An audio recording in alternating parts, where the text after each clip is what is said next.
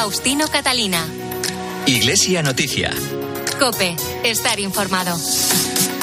Muy buenos días, hoy es domingo 29 de enero de 2023. Llega el momento de contarles en Iglesia Noticia lo más destacado de estas jornadas en la actualidad eclesial. Será hasta las 9, la hora de la Santa Misa.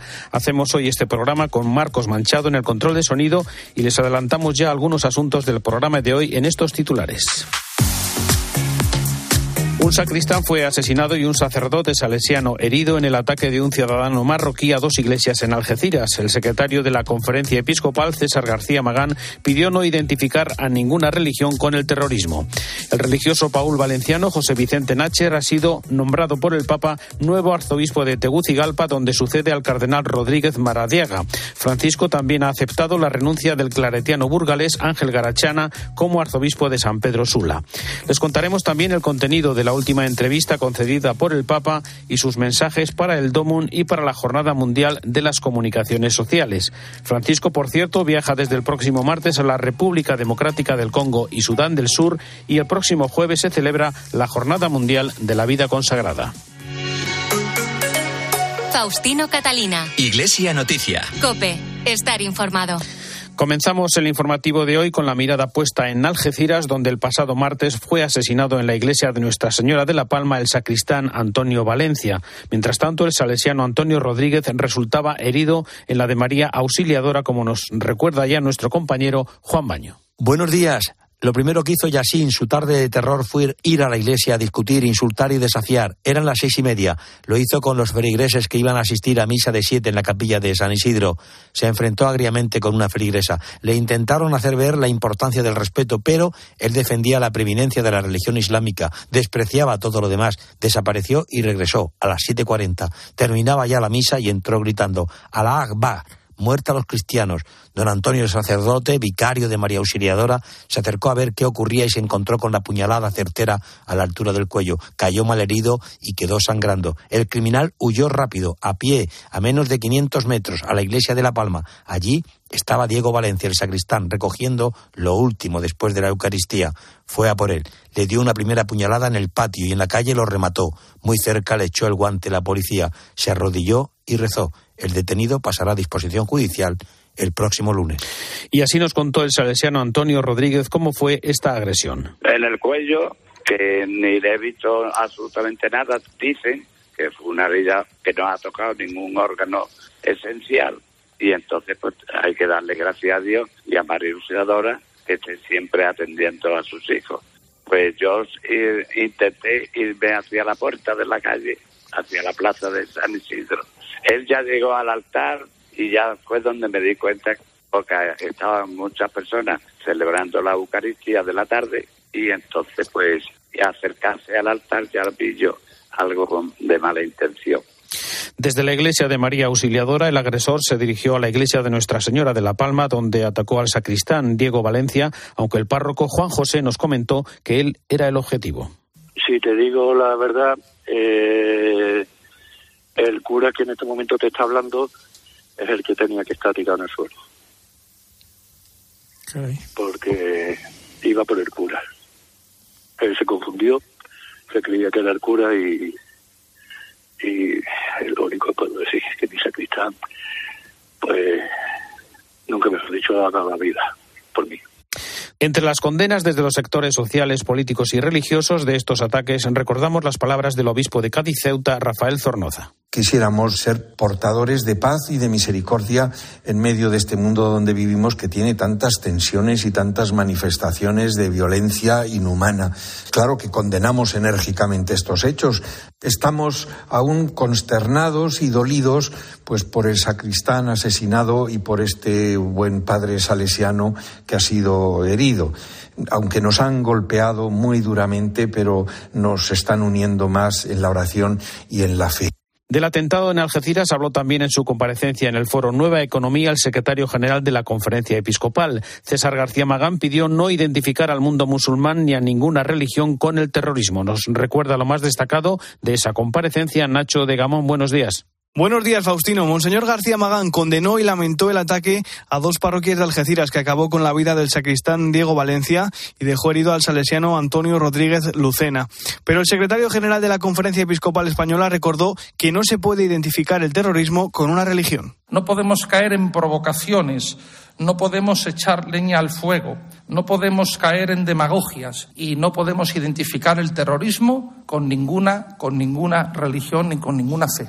Además, Monseñor García Magán también señaló que en ningún caso se puede ejercer la violencia en nombre de Dios. Manifestamos nuestra condena más absoluta y total por el uso de esa violencia, con una gravedad especial que es cuando esa violencia se pretende justificar equivocadamente en nombre de Dios.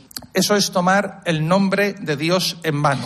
Pero el desayuno informativo del secretario general de la Conferencia Episcopal dio mucho más de sí. Preguntado por el reciente debate en torno al aborto que surgió en Castilla y León, Monseñor García Magán aseguró que toda vida humana tiene que ser respetada. Donde haya vida humana hay que protegerla. Donde haya vida humana hay dignidad humana. Por eso es interesante, yo creo, despolitizar y no hacer banderías del tema del aborto en concreto. Tendría que haber un consenso sobre esta realidad. Dios quiera que haya una maduración de conciencia social sobre este tema. Un consenso social como el que existe en asuntos como la violencia doméstica o la esclavitud. El secretario general de la Conferencia Episcopal también abogó por ampliar la relación con el Gobierno y abrirla a otros asuntos que sean de interés para toda la sociedad, más allá de los temas que tratan habitualmente como la fiscalidad. Sería interesante ampliar el abanico de, de esos temas de relación a temas que son de interés común, pero de interés común no solamente para la Iglesia, sino para toda la sociedad. Por ejemplo, en educación, por ejemplo, pues en protección a las familias numerosas, por ejemplo, en protección a los más desfavorecidos. Y yo creo que ahí, en ese diálogo, todos podemos ganar. ¿no? Por último, Monseñor García Magán afirmó que los dos obispos uruguayos que están realizando la visita apostólica a los seminarios españoles encomendada por el Papa Francisco vienen con fraternidad y acogida, no con el antifaz, dijo, de inspectores o inquisidores. Ayer sábado se celebró en la sede de la Conferencia Episcopal un encuentro preparatorio del Sínodo ante la Asamblea Continental de las Iglesias de Europa que tendrá lugar a partir del 6 de febrero en Praga. En este encuentro se presentó el texto síntesis que ha redactado el equipo sinodal de la Conferencia Episcopal con las aportaciones que han enviado las diócesis, movimientos, congregaciones y distintos grupos a partir del documento que envió la Secretaría del Sínodo el pasado mes de septiembre. Participaron en la reunión unas 120 personas, entre ellas los obispos miembros de la Comisión Permanente, junto a representantes de la vida religiosa, asociaciones y movimientos de laicos. El encuentro lo abrió el presidente de la Conferencia Episcopal, el cardenal Juan José Omella. ¿Qué me dice el Señor a través del otro? ¿Qué me dice el Señor? ¿Qué nos ha dicho el Dios a través de esta voz que es discordante con la mía o que coincide con la mía? Pero ¿qué me está diciendo el Señor? Y hemos empezado rezando. Y en nuestros grupos de trabajo sinodal hemos introducido siempre ese proceso de escucha del Espíritu. Que probablemente en nuestra iglesia, que antes le faltaba el compromiso, hemos interiorizado el compromiso social, hemos, hemos interiorizado y tenemos que interiorizarlo más el compromiso social y político, la presencia pública, pero que hemos quizás descuidado la oración, abrir el corazón al Señor.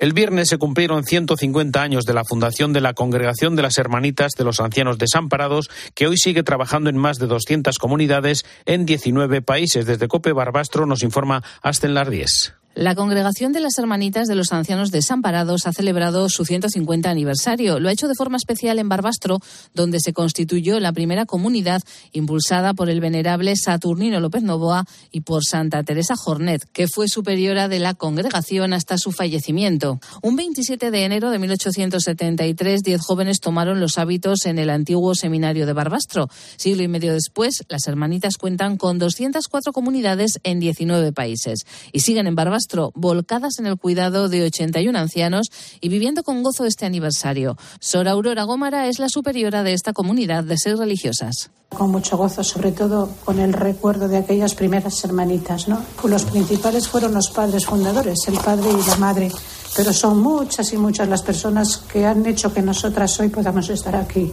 El obispo de Barbastro Monzón Ángel Pérez ha subrayado la actualidad del mensaje de los fundadores. Un cura y una monja con entrañas, con mirada profunda, son capaces de sentirse tocados por aquellos más vulnerables que son los ancianos, los ancianos pobres, y prodigarles todo tipo de asistencia, asistencia material, una asistencia humana y tercero, una asistencia espiritual. Actividades formativas para los residentes, un triduo y la misa presidida por el obispo han protagonizado este aniversario que aún se prolongará el jueves con la celebración diocesana en su capilla del Día de la Vida Consagrada. Y ante la aprobación de una ley de familias que consideran injusta e inadmisible porque afecta a la libertad de educación y la protección de la vida, varias organizaciones educativas y familiares se han unido en una plataforma como nos cuenta Carmen Lavallén. Consideran injusta y discriminatoria para los 10 millones de familias casadas con hijos la ley de familias que impulsa el gobierno de Pedro Sánchez y creen que es el momento de decir basta. María Menéndez está al frente de la Asociación de Familias Numerosas de Madrid. Nos han borrado, nos han matado. El Gobierno siempre ha dicho que en esta ley de protección a las familias o a la diversidad familiar, lo único que querían era tocar la ley de protección a las familias numerosas para actualizarla y hacerla más vigente en cuanto a prestaciones y bonificaciones sociales. Y no ha sido así. Desde el jueves está en marcha la plataforma Siempre Seremos Familia, que agrupa a 200 organizaciones de la sociedad civil que impulsan la familia, la vida y la libertad educativa.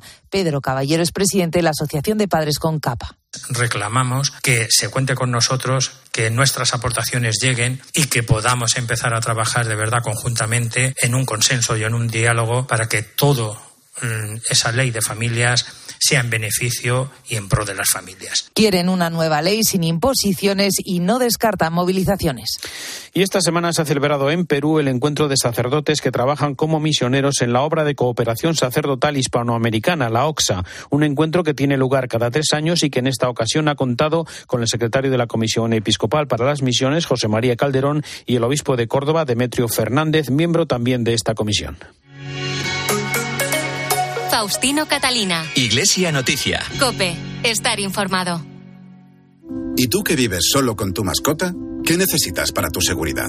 Tengo un perro que es un trasto y a veces le dejo solo. Quiero saber que no me la lía en casa. Pues en Securitas Direct tienen una alarma para ti.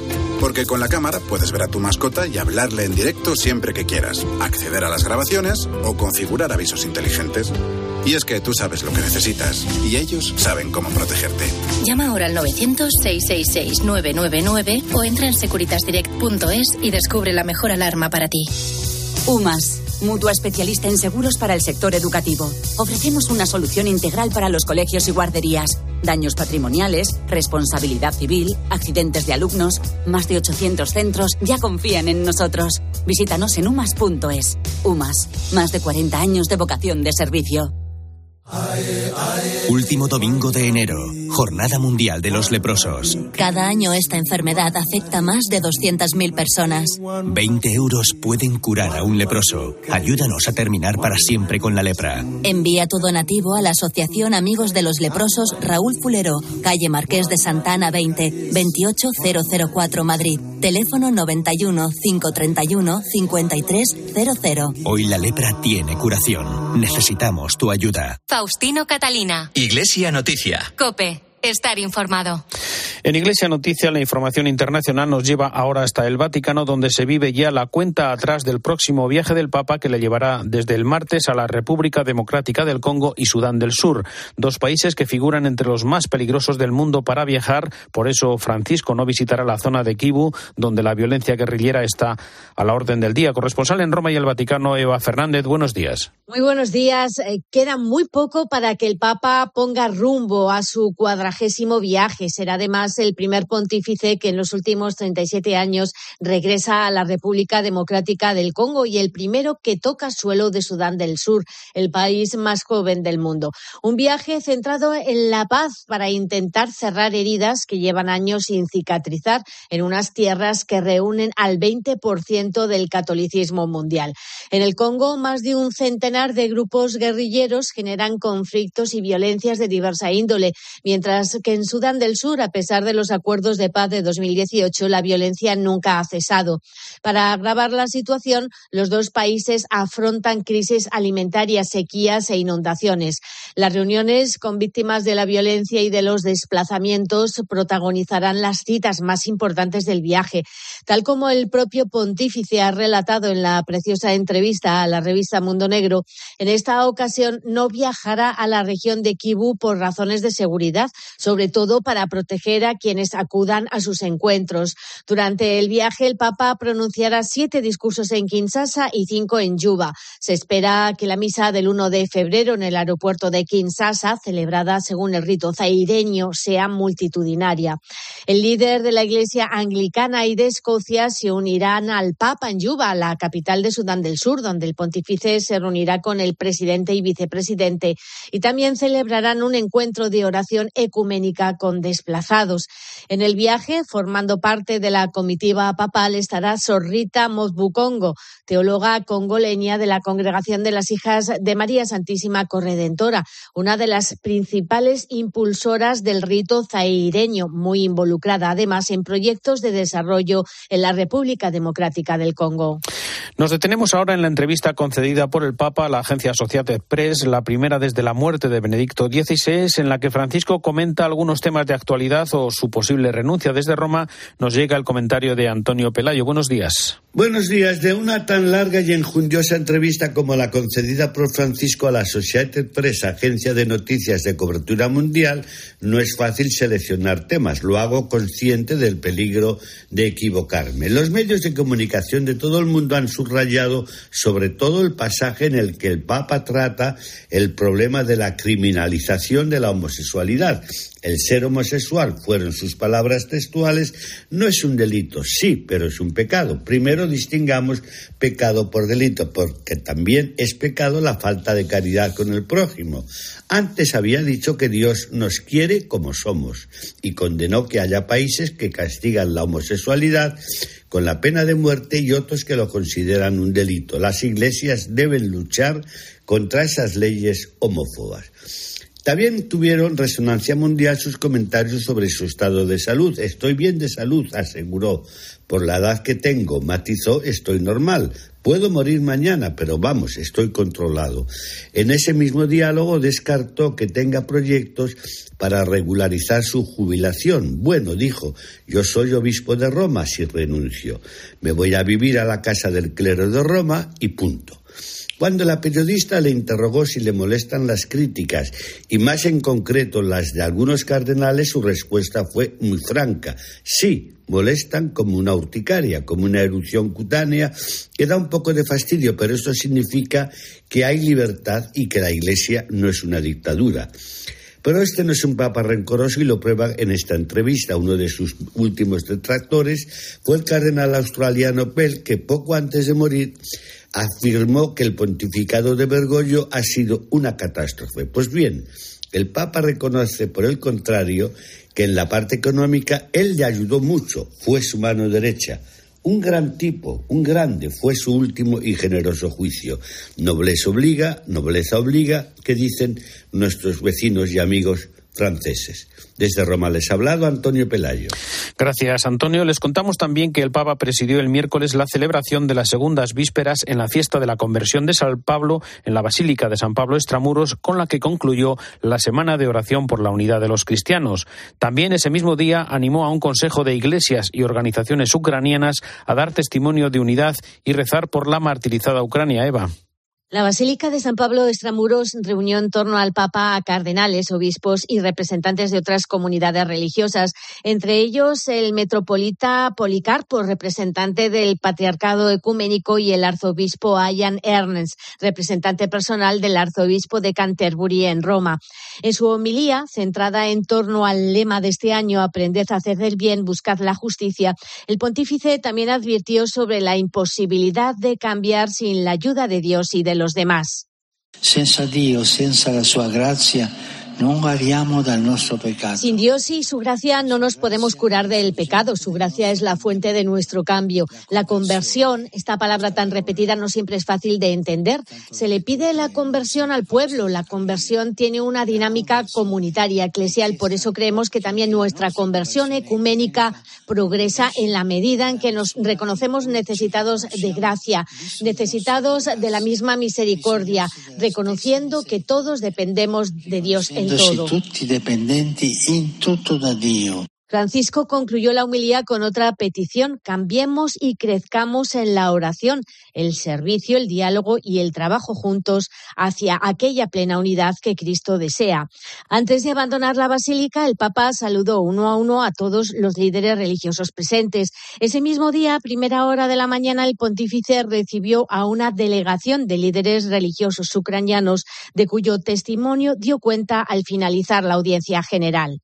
Nei nostri pensieri e le nostre preghiere non manchi la martoriata Ucraina. En nuestro pensamiento no falte nunca la oración por Ucrania. Hoy he tenido una reunión con los responsables religiosos de todas las confesiones y me han contado el dolor de este pueblo. No olvidemos nunca cada día rezar por la paz definitiva en Ucrania. Definitiva en Ucrania. El Papa aseguró su apoyo a las familias, a los niños ancianos, a enfermos, a las personas más frágiles, sintiéndose muy cerca de los fieles de toda comunidad religiosa, especialmente de los que sufren abusos y persecuciones. Y recordamos con Eva dos mensajes más del Papa en esta semana, los de la Jornada Mundial de las Misiones y la Jornada Mundial de las Comunicaciones Sociales, que recordamos cada año se publica en la fiesta de San Francisco de Sales, patrono de los periodistas. Cuéntanos. Año tras año, el mensaje que el Papa dedica a quienes trabajamos en la comunicación supone un nuevo aldabonazo para resetearnos por dentro, mirar más allá de nuestro ombligo y dignificar una profesión que redunda en todos los que se asoman a cualquier medio de comunicación en busca de la verdad. Solo escuchando y hablando con un corazón puro podemos ver más allá de las apariencias y superar los ruidos confusos que también en el campo de la información impiden el discernimiento. La llamada a hablar con el corazón interpela radicalmente nuestro tiempo tan propenso a la indiferencia y a la indignación, a veces sobre la base de la desinformación que falsifica e instrumentaliza la verdad. Así lo expresa el Papa Francisco en su mensaje para la próxima Jornada Mundial de las Comunicaciones Sociales, en el que lanza un desafío claro, hablar desde el corazón para favorecer una comunicación que implique a toda la persona y no persiga intereses partidistas. Una comunicación, en fin, que no tira las piedras que encuentra en el camino, sino que convierte esas mismas piedras en ladrillos para construir una casa común para la humanidad. Importante también esta semana el mensaje del Papa para la Jornada Mundial de las Misiones, que se celebrará el próximo 22 de octubre bajo el lema Corazones fervientes, pies en camino y que el pontífice divide en tres aspectos que transforman a los discípulos en el Evangelio. Los corazones que arden cuando Jesús explica las escrituras, los ojos que se abren al reconocerlo y como culminación, los pies que se ponen en camino.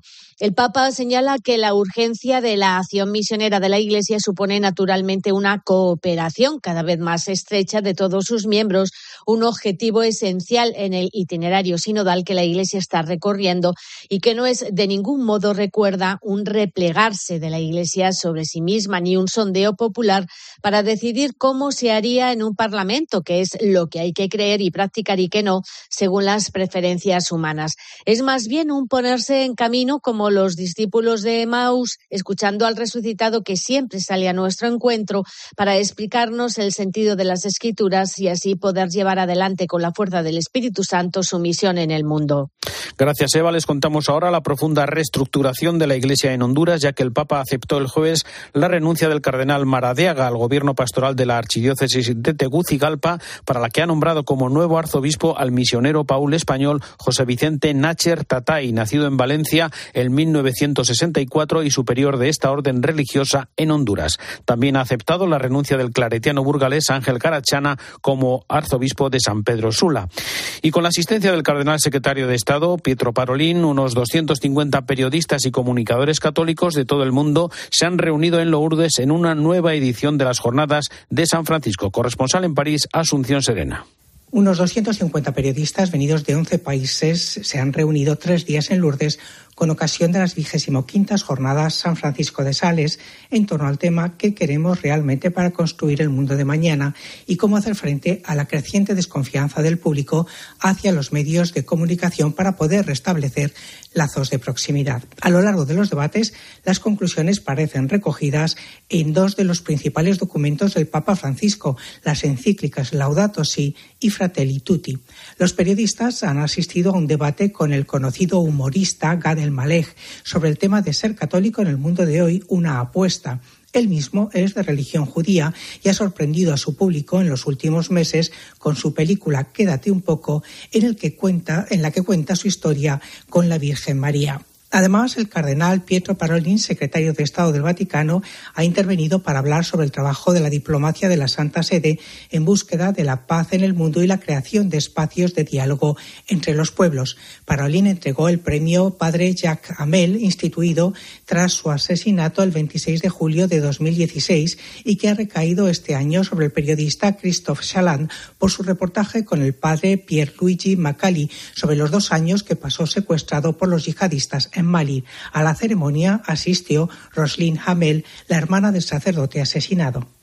Volvemos a España. El arzobispo de Toledo ha presentado las jornadas de pastoral que tendrán lugar el próximo viernes y sábado y en las que participará el prefecto del dicasterio para los institutos de vida consagrada y sociedades de vida apostólica, el cardenal Bras de Avis. Cope Toledo, Cristóbal Cabezas, buenos días. Hola, muy buenos días. Sí, las ponencias se llevarán por título La vida consagrada en la Iglesia y en el mundo, retos y esperanzas y Caminando juntos en la misión, enseñanza de la vida consagrada para todo el pueblo de Dios. Precisamente hablábamos con el vicario para la vida consagrada, Raúl Muelas, sobre esta importante doble cita del cardenal brasileño Bras de Avís, el día 4 de febrero, sábado, a las diez y media y a las cuatro de la tarde. Y entonces fijaros que nos dará una visión panorámica sobre el estado de la vida consagrada no solo en nuestra diócesis, porque nosotros podemos tener solo la visión de lo que ocurre aquí, sino en toda la Iglesia. También le preguntábamos al arzobispo de Toledo, Francisco Cerro Chávez, por esta undécima edición ya de las jornadas de pastoral. Y hemos querido, pues, comunicar a los que son los protagonistas del pueblo de Dios, que son las personas, ¿no? Cada laico, cada hombre o mujer, pues son los protagonistas de nuestras jornadas, siempre de pastoral y siempre de nuestro curso pastoral. Recordemos, por tanto, edición 2023 de las jornadas de pastoral con doble cita, días 3 y 4 de febrero, viernes y sábado, en el Colegio Diocesano Nuestra Señora de los Infantes de la Ciudad Imperial. Y una previsión, la vida consagrada, camino de esperanza, es el lema que encabeza el mensaje de la Iglesia para la Jornada Mundial de la Vida Consagrada, que se celebrará el próximo jueves en la fiesta de la presentación del Señor. El arzobispo de Burgos, Mario Iceta, lo comenta en su última carta pastoral. El lema de este año, Caminando en Esperanza, alienta a contemplar el talante y el horizonte de los que se consagran a Dios para ser cada día apóstoles del reino, levadura en la masa, semilla en la tierra, sal del mundo y candelero en lo alto. Caminando desde la comisión en su carta nos dicen, es un gerundio que hace referencia a una acción continua y persistente que no se cansa ni se detiene. En esperanza indica el modo concreto de llevar adelante esta acción, a través de esta virtud cristiana necesaria para quien desea vivir en marcha y volcado hacia el futuro que hemos de construir todos los miembros de la Iglesia unidos. La vida consagrada es encontrar a Dios en las cosas concretas. Esas palabras, pronunciadas por el Papa Francisco, recuerdan dónde nace el latido de tantos hombres y mujeres que deciden consagrar su vida al servicio de Dios y de los hermanos. Hasta aquí el informativo Iglesia Noticia, programa 1813, en este domingo 29 de enero de 2023. Hasta dentro de siete días, un saludo de Faustino Catalina.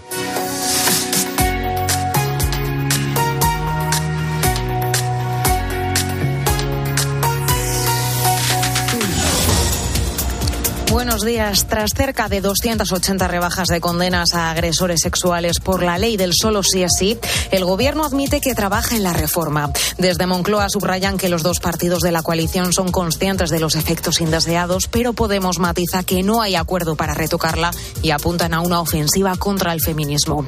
Hay que tener en cuenta que toda reforma tendría efectos a futuro, porque en los delitos ya cometidos se aplica al reo siempre la ley más favorable, que en este caso es esta ley, la del solo sí es sí.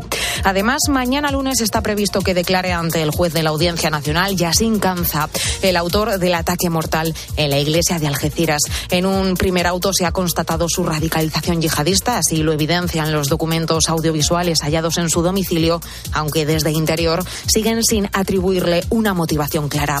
Y en la capital de Perú, las últimas horas han estado marcadas por fuertes enfrentamientos entre policía y manifestantes.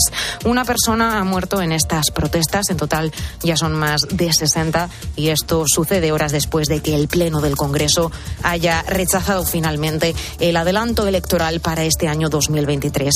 Ahora te quedas con la Santa Misa.